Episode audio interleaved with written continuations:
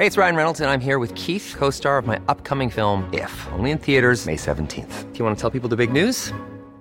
All right, I'll do it. Sign up now and you'll get unlimited for $15 a month in six months of Paramount Plus Essential Plan on us. Mintmobile.com slash switch. Upfront payment of $45 equivalent to $15 per month. Unlimited over 40 gigabytes per month. Face lower speeds. Videos at 480p. Active Mint customers by 531.24 get six months of Paramount Plus Essential Plan. Auto renews after six months. Offer ends May 31st, 2024. Separate Paramount Plus registration required. Terms and conditions apply if rated PG.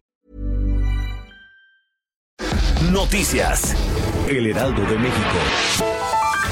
Durante la mañanera de este 10 de marzo, el presidente Andrés Manuel López Obrador destacó las movilizaciones, aunque indicó que no se cambiará la estrategia de seguridad, la cual se ha reforzada, además de que señaló que hay grupos conservadores que se aprovechan de la causa legítima.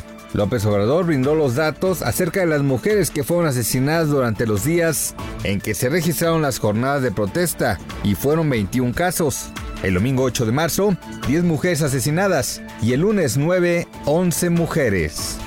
otra parte, el presidente Andrés Manuel López Obrador consideró que en México no hay necesidad de la violencia y de un golpe de Estado para cambiar al gobierno, que para eso existe la revocación de mandato. En su conferencia mañanera, el presidente pidió a sus adversarios no utilizar la violencia y los retó a adelantar la consulta para la revocación de mandato este mismo año. Macario Esquetino, analista financiero y profesor de la Escuela de Gobierno del TEC de Monterrey, dio a conocer su pronóstico para la economía mexicana ante el panorama financiero mundial que se ve afectado por la epidemia del coronavirus que provocó en días recientes la caída de las bolsas y del petróleo. En entrevista con Sergio Sarmiento y Guadalupe Juárez, estimó que la economía mexicana no se recuperará en los próximos meses, además de que es posible que se extienda por más tiempo, pues el apoyo que el gobierno le da a petróleos mexicanos tampoco es favorable ante la guerra comercial petrolera.